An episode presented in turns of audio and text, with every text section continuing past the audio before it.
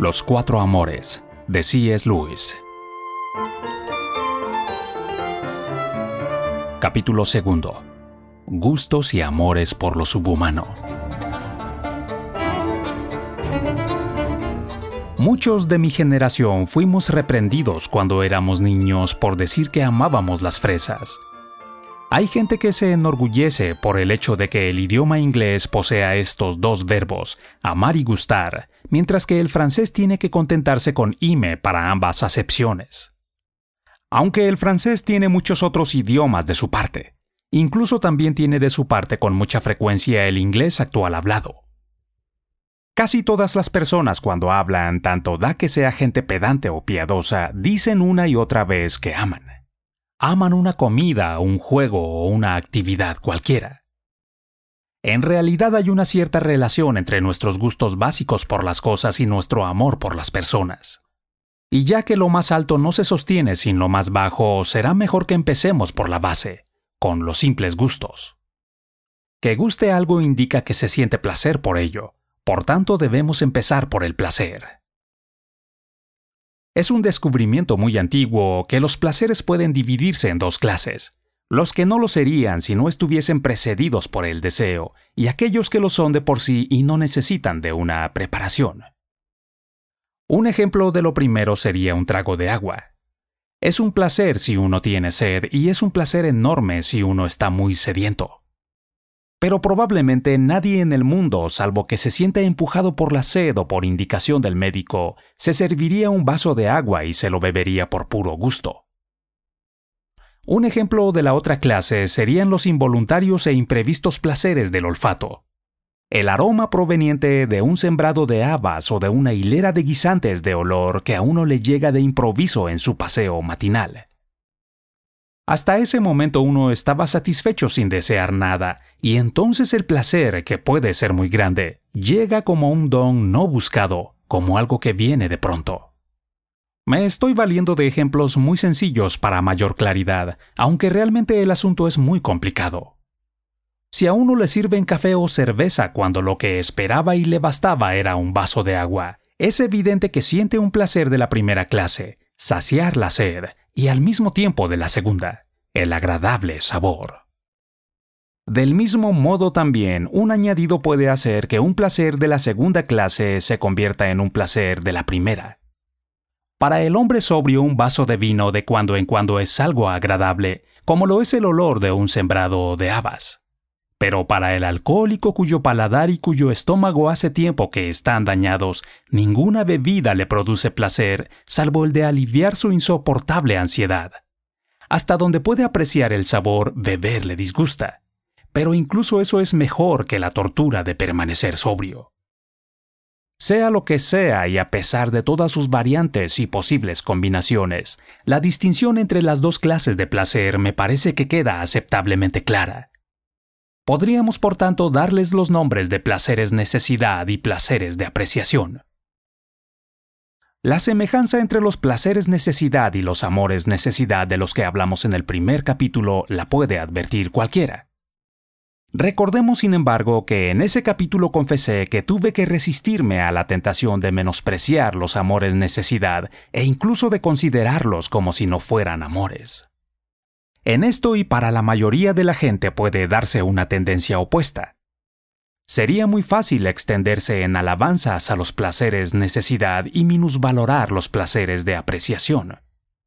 Los primeros son tan naturales, palabra esta mágica, tan necesarios, que están al abrigo de excesos por su mismo carácter de naturales. Los otros, los de apreciación, no son necesarios y abren la puerta a toda clase de lujos y de vicios. Si nos hiciera falta material sobre este tema, podríamos abrir como un grifo las obras de los estoicos y brotaría tema hasta dejar una bañera llena. Pero mientras tanto debemos procurar no tomar una actitud moral o de valor antes de tiempo. La mente humana por lo general es más propensa a elogiar o despreciar que a describir y definir. Quiere hacer de cada distinción una distinción valorativa. De ahí ese tipo nefasto de crítico que no puede señalar nunca la diferente calidad de dos poetas sin ponerlos en un orden de preferencia, como si fueran candidatos a un premio. No debemos hacer nada de ese estilo al tratar de los placeres. La realidad es demasiado compleja. Estamos ya advertidos sobre esto por el hecho de que el placer-necesidad es ese estado en el que los placeres de apreciación acaban, y acaban cuando por añadidura van mal. En todo caso, para nosotros la importancia de estas dos clases de placer reside en que su alcance prefigura las características de nuestros amores propiamente dichos. El hombre que sediento acaba de beber un vaso de agua puede decir, ¿qué ganas tenía? Lo mismo podría decir un alcohólico que acaba de tomarse un trago. Pero el que en su paseo matinal pasa junto a los guisantes de olor es probable que diga, qué olor más agradable. Y el entendido en vinos, después del primer sorbo de un famoso clarete, puede igualmente decir, es un gran vino. Cuando se trata de placeres necesidad, tendemos a hacer apreciaciones personales en pasado, cuando se trata de placeres de apreciación, la tendencia es a hacer comentarios sobre el objeto en cuestión en presente, y es fácil saber por qué. Shakespeare describe así el deseo tiránico satisfecho. Es algo, dice, buscado fuera de toda razón, y nada más hallado, odiado fuera de toda razón. Pero los más inocentes y necesarios placeres necesidad tienen algo de parecido Solo algo, por supuesto. No son odiados después que los hemos alcanzado, pero ciertamente mueren en nosotros por completo y de forma asombrosamente repentina. El grifo del agua y el vaso resultan muy atractivos cuando entramos en casa sedientos después de haber cortado el césped, y al cabo de unos segundos han perdido todo su interés. El olor a huevos fritos es muy distinto antes y después del desayuno. Y si se me perdona por poner un ejemplo límite, diré, no ha habido momentos para casi todo el mundo en una ciudad que no conocemos en que la palabra caballero pintada en una puerta blanca ha despertado en nosotros una alegría casi digna de ser cantada en verso. Los placeres de apreciación son muy distintos. Nos hacen sentir no solo que algo ha sido grato a los sentidos, sino que también ha exigido como un derecho que lo apreciáramos. El catador de vinos no solamente goza con su clarete como podría gozar calentándose los pies si los tuviera fríos. Siente además que ese clarete es un vino que merece toda su atención, que justifica toda la elaboración y el cuidado que hicieron falta para conseguirlo. Todos los años de catador que han dado a su paladar esa capacidad de saber apreciarlo.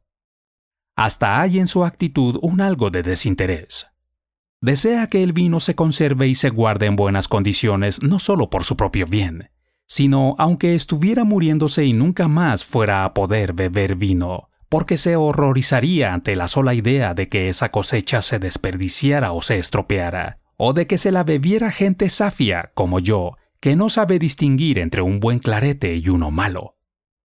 Y lo mismo sucede con el que pasa al lado de los guisantes de olor no solamente disfruta al olerlos, sino que advierte que esa fragancia merece ser disfrutada. Se sentiría hasta culpable si pasara de largo, distraído, sin gozar de ese placer. Eso sería de estúpidos, de insensibles. Sería una lástima que algo tan hermoso se desperdiciara.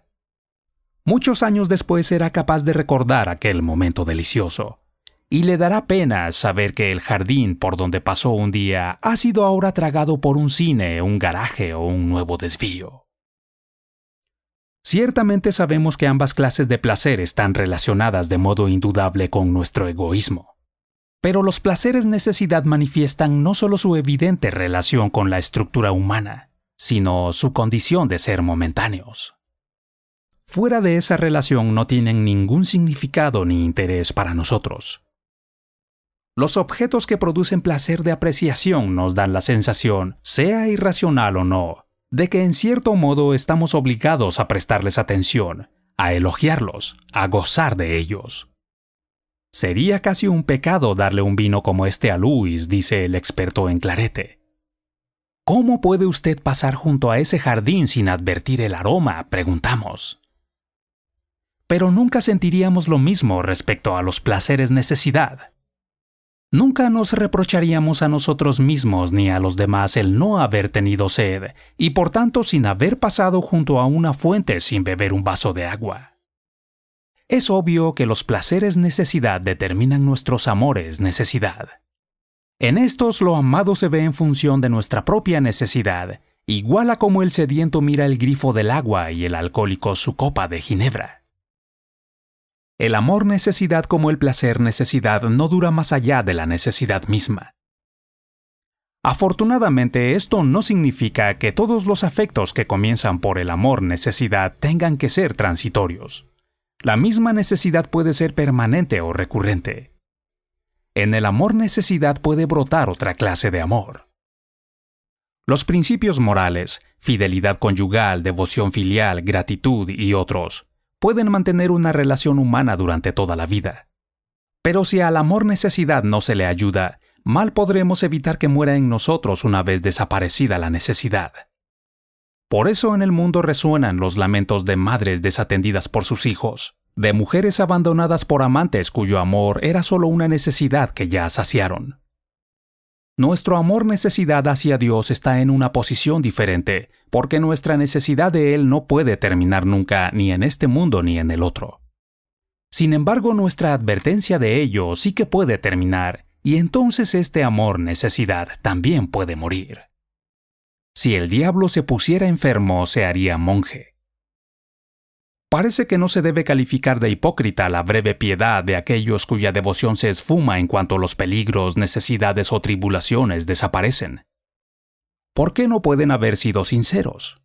Estaban desesperados y gritaron pidiendo socorro. ¿Quién no lo haría? En cuanto a lo que determina el placer de apreciación, no resulta tan fácil de describir.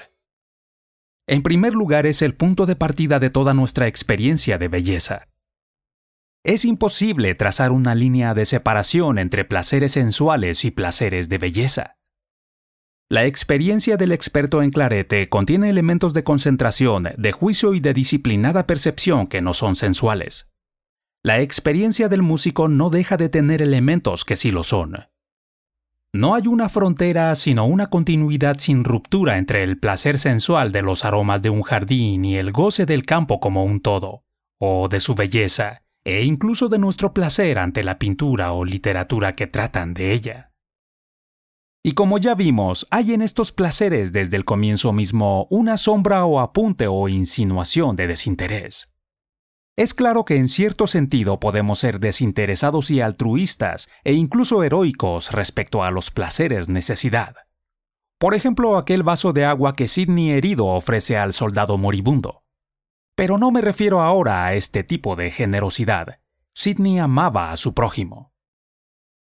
En los placeres de apreciación, incluso en su más bajo nivel, y a medida que crecen hacia una completa apreciación de toda belleza, conseguimos algo del objeto mismo de placer que difícilmente podemos no llamar amor, algo que difícilmente podemos dejar de calificar como desinteresado.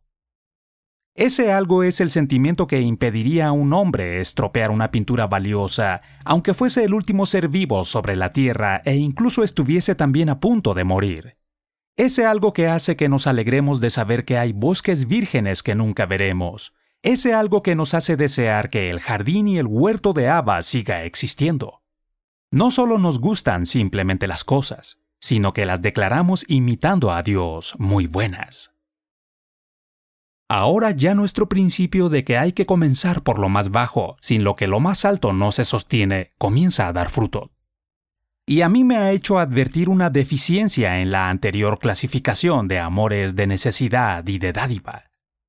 Y es que hay un tercer elemento en el amor no menos importante que esos dos y que viene determinado por nuestros placeres de apreciación. Es ese sentimiento de que el objeto de placer es muy bueno, esa atención y casi homenaje que se le tributa como una obligación, ese deseo de que sea y siga siendo lo que es aunque no vayamos a gozar de él, y puede aplicarse no solo a cosas, sino a personas. Cuando ese homenaje es ofrecido a una mujer se le llama admiración, si es a un hombre, culto al héroe, y si a Dios, adoración. El amor de necesidad clama a Dios desde nuestra indigencia, El amor dádiva anhela servir a Dios y hasta sufrir por Él. El amor de apreciación dice, te damos gracias por tu inmensa gloria. El amor de necesidad dice de una mujer, no puedo vivir sin ella. El amor dádiva aspira a hacerla feliz, a darle comodidades, protección y, si es posible, riqueza. El amor de apreciación contempla casi sin respirar, en silencio, alegre de que esa maravilla exista aunque no sea para él, y no se quedará abatido si la pierde, porque prefiere eso antes que no haberla conocido nunca. Para disecar un animal hay que matarlo. En la vida real, gracias a Dios, los tres elementos del amor se mezclan y se suceden el uno al otro, uno tras otro. Tal vez algunos de ellos, salvo el amor necesidad, se da solo de un modo químicamente puro más que unos pocos segundos. Y tal vez eso sea así porque en nuestra vida nada de nosotros, excepto nuestra propia indigencia, es algo permanente. Hay dos formas de amor a lo que no es persona que exigen un análisis especial. Para alguna gente, en especial para los ingleses y los rusos, lo que se llama amor a la naturaleza supone un sentimiento real y duradero.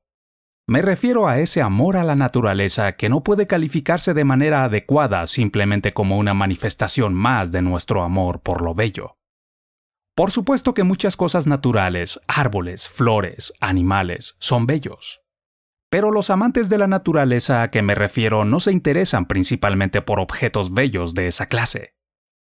Hay que decir, al contrario, que quien se interesa así por esos objetos desconcierta a los verdaderos amantes de la naturaleza. Pero un botánico entusiasta, por ejemplo, será también para ellos un pésimo compañero de paseo. Siempre se está deteniendo para llamarles la atención sobre las particularidades que encuentra.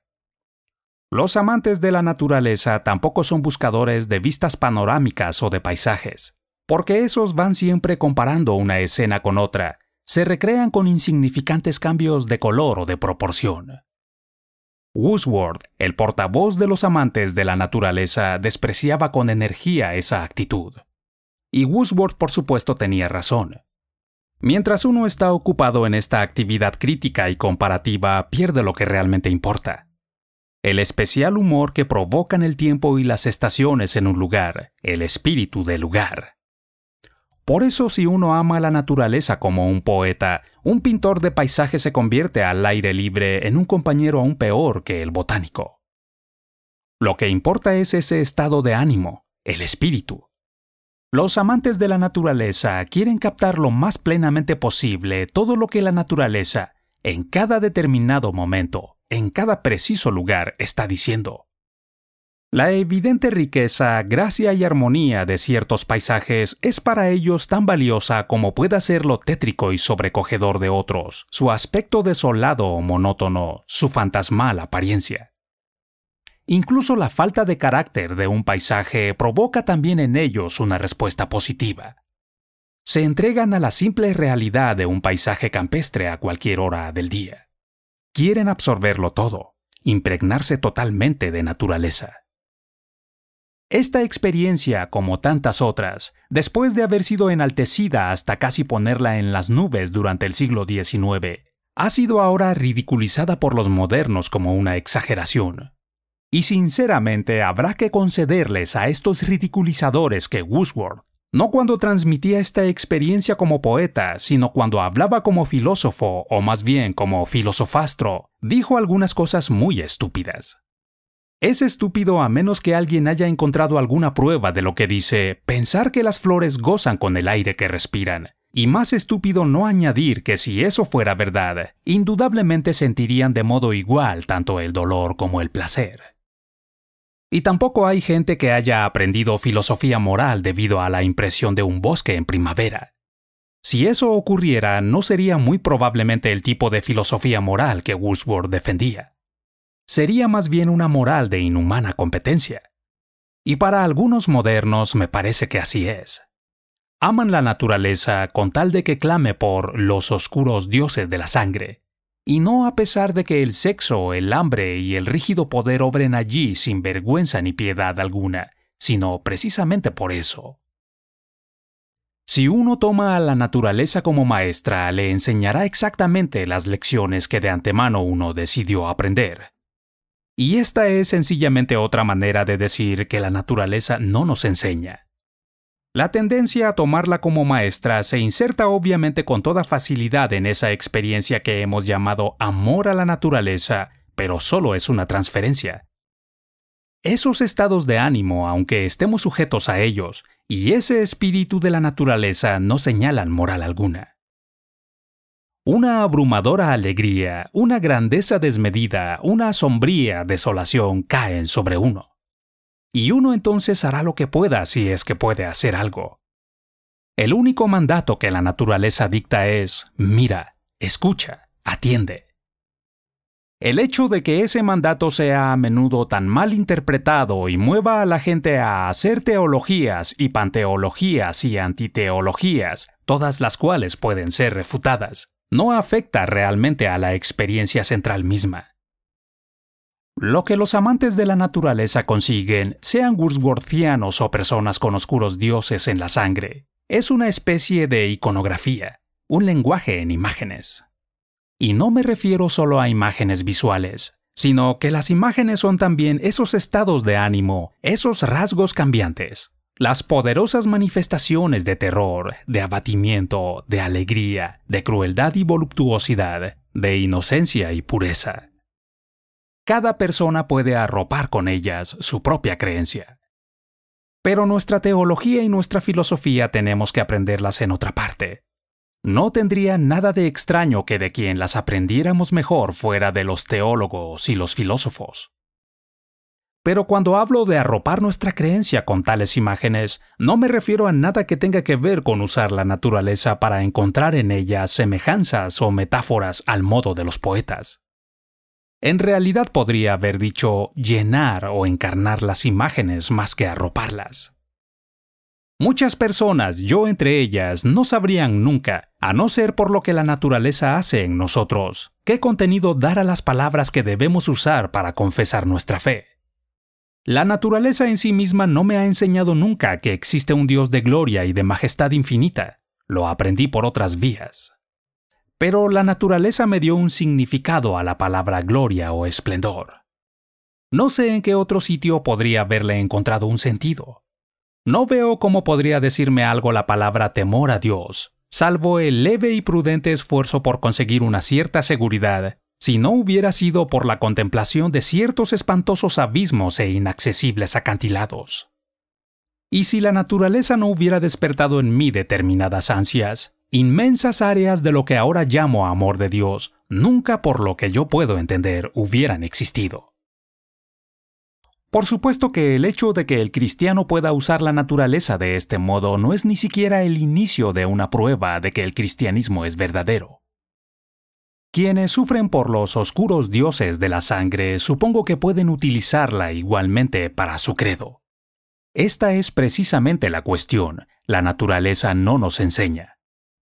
Una filosofía verdadera puede a veces corroborar una experiencia de la naturaleza, pero una experiencia de la naturaleza no puede hacer válida una filosofía. La naturaleza no verificará ninguna proposición teológica o metafísica, o no lo hará de la manera que estamos considerando ahora. Ayudará así a mostrar lo que esa proposición significa. Y eso, según las premisas cristianas, no es por casualidad se puede esperar que la gloria, el esplendor, creada nos dé algún indicio de lo que la gloria increada es, porque la una proviene de la otra y en cierto modo la refleja. En cierto modo, decía, pero no de un modo tan simple y directo como a primera vista nos pudiera parecer. Porque, por supuesto, los hechos señalados por los amantes de la naturaleza y que pertenecen a otra escuela son también hechos. Hay gusanos en el estómago como hay primaveras en el bosque. Tratar de conciliarlos o demostrar que realmente no necesitan conciliación es volver de la experiencia directa de la naturaleza a la metafísica, la teodicea o algo semejante. Quizás sea algo sensato que hay que hacer, pero hay que distinguirlo del amor a la naturaleza. Mientras permanezcamos en ese nivel, mientras sigamos diciendo que hablamos de lo que la naturaleza nos ha dicho directamente, a eso debemos atenernos. Hemos visto una imagen de la gloria. No debemos intentar que trascienda y vaya más allá de la naturaleza a un mayor conocimiento de Dios. El camino desaparece casi inmediatamente. Lo destruyen terrores y misterios, toda la profundidad de los designios divinos y toda la maraña de la historia del mundo. No podemos pasar, ese no es el camino. Tenemos que dar un rodeo, dejar las colinas y los bosques y volver a nuestros estudios, a la iglesia, a nuestra Biblia y a ponernos de rodillas. De otro modo, el amor por la naturaleza empezaría a convertirse en una religión de la naturaleza, y entonces, aun cuando no nos condujera a los oscuros dioses de la sangre, nos llevaría a un alto grado de insensatez. Pero no tenemos por qué entregar el amor a la naturaleza depurado y ordenado como es sugerido a sus detractores. La naturaleza no puede satisfacer los deseos que inspira ni responde a cuestiones teológicas ni santificarnos. Nuestro verdadero viaje hacia Dios exige que con frecuencia demos la espalda a la naturaleza, que prescindamos de los campos iluminados por el alba y entremos en una humilde capilla, o vayamos quizá a trabajar a una parroquia de suburbio. Pero el amor a la naturaleza ha supuesto una valiosa y para algunos indispensable iniciación. No hace falta que diga ha supuesto, porque en realidad los que han concedido solo eso al amor por la naturaleza son por lo que parece los que lo han conservado. Eso es lo que uno debiera esperar al menos. Porque este amor cuando se erige en religión se va haciendo un dios, es decir, un demonio. Y los demonios nunca cumplen sus promesas. La naturaleza muere en aquellos que solo viven para amar la naturaleza. Coleridge acabó por volverse insensible a ella. Woodward por lamentar que el esplendor hubiera pasado. Si uno reza en un jardín a primera hora, saldrá de él colmado de frescor y de alegría. Pero si uno va con el propósito de conseguir eso a partir de una cierta edad de nueve veces sobre diez, no sentirá nada. Vuelvo ahora al amor a la patria. Aquí no es preciso que repita la máxima de Rugermott. A estas alturas todos sabemos ya que ese amor cuando se convierte en un dios se vuelve un demonio. Algunos incluso suponen que nunca ha sido otra cosa que un demonio. Pero entonces tendrían que desechar casi la mitad de la hermosa poesía y de las acciones heroicas que nuestra raza ha llevado a cabo. Ni siquiera podríamos conservar el lamento de Cristo por Jerusalén. Él también demuestra amor por su patria. Limitemos nuestro campo, no es necesario hacer un ensayo sobre ética internacional. Cuando este amor se hace demoníaco, realiza acciones inicuas. Otros más expertos tendrán que decir qué actos entre naciones son inicuos. Ahora solo estamos considerando el sentimiento en sí, esperando poder distinguir lo que es bueno y lo que es demoníaco. Ni una cosa ni otra es causa eficiente de un determinado comportamiento nacional porque, hablando propiamente, son sus gobernantes, no las naciones, quienes actúan internacionalmente. El patriotismo demoníaco de sus súbditos, escribo solo para los súbditos, les hará más fácil actuar inicuamente, y el patriotismo bueno puede dificultarlo. Cuando esos gobernantes son inicuos, pueden, mediante la propaganda, estimular esa condición demoníaca de nuestros sentimientos para asegurarse así nuestro asentimiento a su maldad. Si son buenos, pueden hacer todo lo contrario. Por ese motivo, como personas privadas, deberíamos mantener la mirada vigilante sobre la buena salud o la enfermedad de nuestro amor a la patria. Sobre eso estoy escribiendo se puede advertir hasta qué punto es ambivalente el patriotismo en el hecho de que no hay dos escritores que lo hayan expresado con más vigor que Kipling y Chesterton. Si consistiera solo en un elemento, esos dos hombres no lo hubieran podido elegir. Pero en realidad el patriotismo contiene numerosos elementos que hacen posible muy distintas mezclas. En primer lugar está el amor a la tierra donde nacimos, a los diversos sitios que fueron quizá nuestros hogares y a todos los lugares cercanos o parecidos a ellos.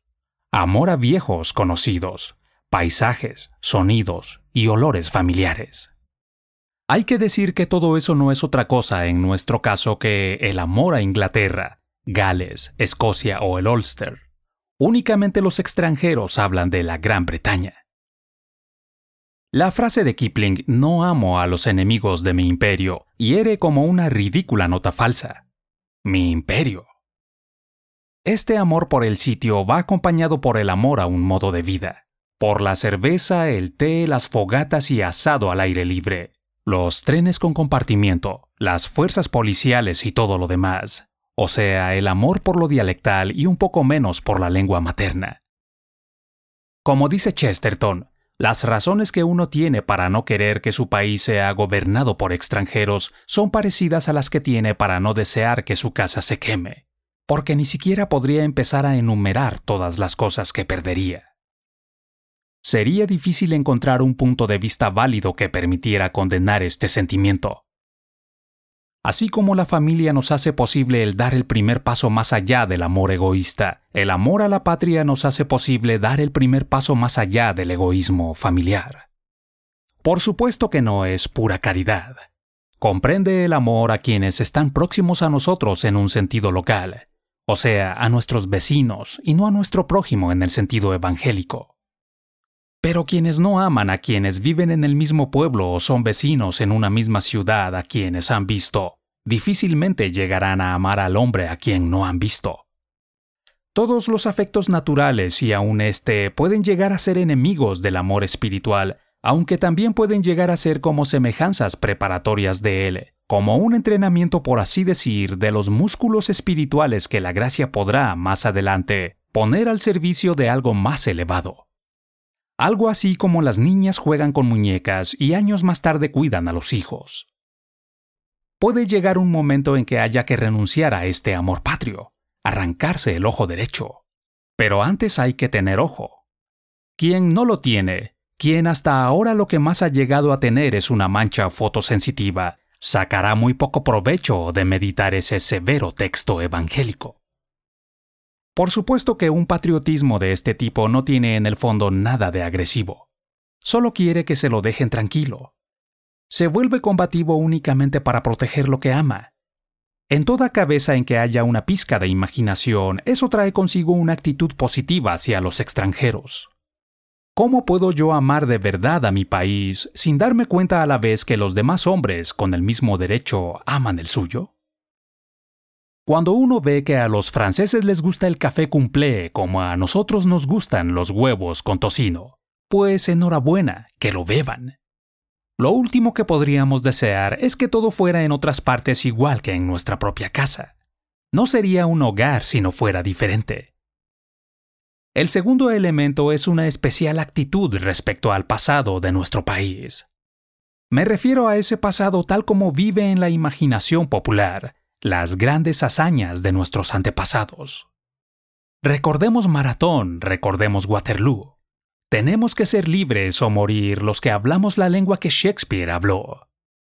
Sentimos ese pasado como imponiéndonos una obligación y como dándonos una seguridad. No debemos bajar del nivel que nuestros padres nos legaron, y porque somos sus hijos podemos esperar que no bajaremos de él. Este sentimiento no tiene tan buen cartel como el estricto amor a lo propio. La verdadera historia de todos los países está llena de sucesos despreciables y hasta vergonzosos. Las acciones heroicas, si se toman como algo típico, dan una impresión falsa de lo que es, y frecuentemente quedan a merced de una duda crítica histórica. De ahí que un patriotismo basado en nuestro glorioso pasado tiene en quienes lo ridiculizan una presa fácil. A medida que los conocimientos aumentan, ese patriotismo puede quebrarse o transformarse en un cinismo desilusionado, o puede ser mantenido con un voluntario cerrar los ojos a la realidad. Pero ¿quién podría condenar algo capaz de hacer que mucha gente en muchos momentos importantes se comporte mejor de lo que hubiera podido hacerlo sin esa ayuda? Pienso que es posible sentirse fortalecido con la imagen del pasado sin necesidad de quedar decepcionado y sin envanecerse. Esa imagen se hace peligrosa en la misma medida en que está equivocada, o sustituye a un estudio histórico serio y sistemático. La historia es mejor cuando es transmitida y admitida como historia. No quiero decir con eso que debería ser transmitida como mera ficción. Después de todo, algunas veces es verdadera pero el énfasis debería ponerse en la anécdota como tal, en el cuadro que enciende la imaginación, en el ejemplo que fortalece la voluntad. El alumno que oye esas historias debería poder advertir, aunque fuera vagamente y aunque no pueda expresarlo con palabras, que lo que está oyendo es una leyenda. Hay que dejarlo que vibre, y ojalá también fuera de la escuela, con los hechos que forjaron el imperio. Pero mientras menos mezclemos esto con las lecciones de historia, y cuanto menos lo tomemos como un análisis serio del pasado, o peor aún, como una justificación de él, mejor será. Cuando yo era un niño tenía un libro lleno de coloridas ilustraciones titulado Historia de nuestra isla. Siempre me ha parecido que ese título es exactamente la nota adecuada, y el libro además no tenía en absoluto el aspecto de un libro de texto.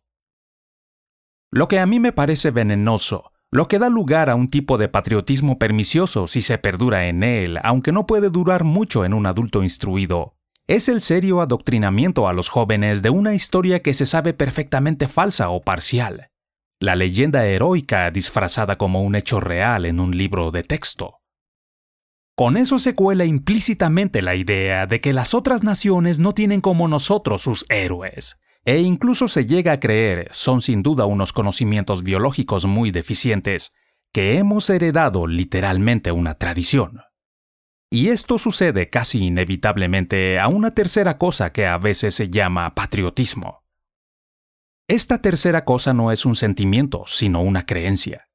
Una firme y hasta vulgar creencia de que nuestra nación es una cuestión de hecho ha sido durante mucho tiempo y sigue siéndolo manifiestamente superior a todas las demás naciones. Una vez me atreví a decirle a un anciano clérigo que vivía este tipo de patriotismo, pero oiga, a mí me han dicho que todos los pueblos creen que sus hombres son los más valientes y sus mujeres las más hermosas del mundo. A lo que replicó con toda seriedad, no podía estar tan serio ni cuando rezaba el credo ante el altar. Sí, pero en Inglaterra eso es verdad. Hay que decir que esta convicción no convertía a mi amigo que en paz descanse en un malvado, solo en un viejo burro extremadamente simpático. Pero esta convicción puede producir, no obstante, burros que dan coces y muerden. Puede llegar al demencial extremo de convertirse en racismo popular, prohibido tanto por el cristianismo como por la ciencia. Esto nos lleva al cuarto ingrediente. Si nuestra nación es mucho mejor que las demás, se debe admitir que tiene tanto los deberes como los derechos correspondientes a un ser superior a los demás. En el siglo XIX los ingleses se volvieron muy conscientes de tales deberes, la carga del hombre blanco. Los que llamábamos nativos eran nuestros protegidos y nosotros sus autodesignados guardianes. No todo era hipocresía, les hicimos algún bien. Pero nuestra costumbre de hablar como si el motivo de Inglaterra por conseguir un imperio, o los motivos de cualquier joven por conseguir un puesto en la administración pública del imperio, fuera principalmente altruista provocaba náuseas en todo el mundo. Esto mostraba además el complejo de superioridad funcionando al máximo. Algunas naciones que también lo han tenido han exagerado los derechos olvidando los deberes. Para ellas algunos extranjeros eran tan malos que uno tenía el derecho de eliminarlos, a otros, aptos para cortar leña y sacar agua para el pueblo elegido, era mejor dedicarlos a seguir cortando leña y a sacar agua. Perros, conoced a vuestros superiores. Estoy lejos de sugerir que las dos actitudes estén en el mismo nivel, pero ambas son nefastas. Ambas exigen que el área en que operan crezca todavía más y más, y ambas llevan en sí esta segura marca del demonio. Solo siendo terribles consiguen no ser cómicas. Si no hubiesen sido rotos los tratados con los pieles rojas, si no hubiera habido exterminio en Tanzania, si no hubiera ni cámaras de gas en Belsen ni Amristar, ni negros ni morenos ni segregación racial, la arrogancia de ambas posturas sería una farsa grotesca. Finalmente llegamos a la postura en que el patriotismo en su forma demoníaca se niega inconscientemente a sí mismo, Chesterton seleccionó dos versos de Kipling como ejemplo perfecto de esto. No jugó limpio con Kipling, que supo, y es sorprendente en un hombre apátrida, lo que el amor a la patria puede significar. Pero los dos versos aisladamente tomados sirven para resumir el asunto. Dicen así. Si Inglaterra fuera lo que Inglaterra parece, que pronto la abandonaríamos. Pero no lo es. El amor nunca habla así. Es como amar a los hijos solo si son buenos, a la esposa solo si se conserva bien físicamente, al marido solo mientras sea famoso y tenga éxito. Ningún hombre, dijo el griego, ama a su ciudad porque es importante, sino porque es suya. Un hombre que realmente ame a su país lo amará aún arruinado y en decadencia. Inglaterra, aún con todos tus defectos, te sigo amando. Será poca cosa, pero es mía. Uno puede creer que es importante y buena porque la ama. Esta ilusión engañosa es hasta cierto punto excusable, pero el soldado de Kipling tergiversa las cosas. Cree que su país es grande y bueno y por eso lo ama lo ama por sus méritos. Es como una empresa que marcha bien y su orgullo se siente complacido de pertenecer a ella. ¿Qué pasaría si dejara de ir bien? La respuesta está dada con toda claridad. Qué pronto la abandonaríamos. Cuando el barco empiece a hundirse, lo abandonará. Este tipo de patriotismo que se apoya en el ruido de los tambores y en el ondear de las banderas inicia ese camino que puede terminar en Vichy. Este es un fenómeno con el que volveremos a encontrarnos. Cuando los amores naturales se hacen lícitos, no solamente dañan a otros amores, sino que ellos mismos cesan de ser lo que fueron, dejan completamente de ser amores. El patriotismo, pues, tiene muchas caras. Quienes lo rechazan por completo no parecen haber pensado en lo que le sustituirá, y que ya empieza a sustituirlo.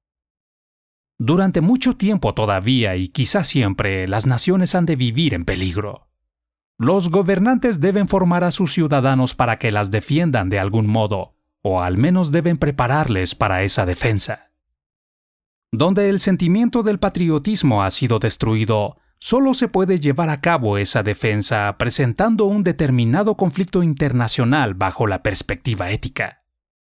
Si las personas no quieren derramar ni sudor ni sangre por su país, hay que hacerles comprender que los derramarán por la justicia, o por la civilización o por la humanidad. Eso es un paso atrás, no hacia adelante.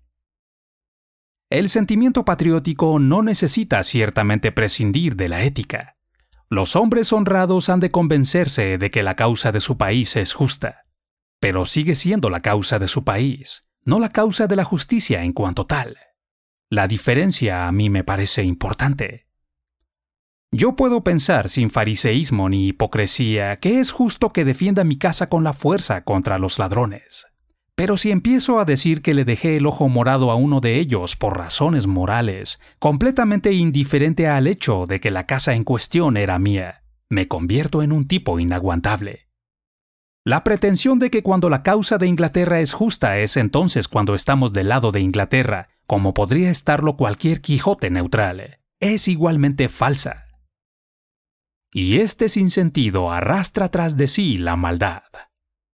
Si la causa de nuestro país es la causa de Dios, las guerras tienen que ser guerras de aniquilamiento. Se da una espuria trascendencia a cosas que son exclusivamente de este mundo. La grandeza del sentimiento antiguo consistía en que mientras hacía que los hombres se entregaran al máximo, se sabía que solo era un sentimiento. Las guerras podían ser heroicas sin pretender que fueran santas. La muerte del héroe no se confundía con la muerte del mártir. Y por suerte el mismo sentimiento que podía ser tan decisivo en una acción de retaguardia, podía también en tiempos de paz tomarse tan a la ligera como hacen con frecuencia los amores felices era capaz de irse de sí mismo. Nuestras viejas canciones patrióticas no pueden cantarse sin un dejo de humor. Las actuales suenan más a himnos. Prefiero mil veces el The British Grenadiers con su Tom Rototom a ese Land of Hope and Glory. Debe advertirse que el tipo de amor que he estado describiendo y todos sus ingredientes puede darse por otros motivos que no sea propiamente el país. A una escuela, un regimiento, una gran familia o una clase social le son aplicables las mismas críticas. También se puede sentir amor por organismos que exigen algo más que afecto natural. Por una iglesia o desgraciadamente por una fracción dentro de una iglesia o por una orden religiosa. Este tema tan tremendo requeriría todo un libro, pero bastará con decir aquí que la sociedad celestial es también una sociedad terrena. Nuestro patriotismo puramente natural hacia la sociedad terrena puede apoderarse con demasiada facilidad de las exigencias trascendentales de la sociedad celestial y usarlas para pretender justificar los más abominables crímenes. Si se escribe alguna vez el libro que yo no pienso escribir, tendrá que escribirse en él una completa confesión de la cristiandad por su específica contribución a la suma mundial de crueldades y traiciones humanas. Grandes zonas del mundo no nos querrán escuchar mientras no hayamos repudiado públicamente una gran parte de nuestro pasado. ¿Por qué deberían escucharnos? Hemos gritado el nombre de Cristo y nos hemos puesto al servicio de Moloch. Puede que alguien opine que no debería terminar este capítulo sin decir unas palabras sobre el amor a los animales, pero irían mejor en el próximo sea por el hecho de que los animales son subpersonas o por otra razón, nunca se les quiere como animales. El hecho o la ilusión de personalizarlos está siempre presente, de modo que el amor por ellos es realmente un ejemplo de ese afecto que es tema del próximo capítulo.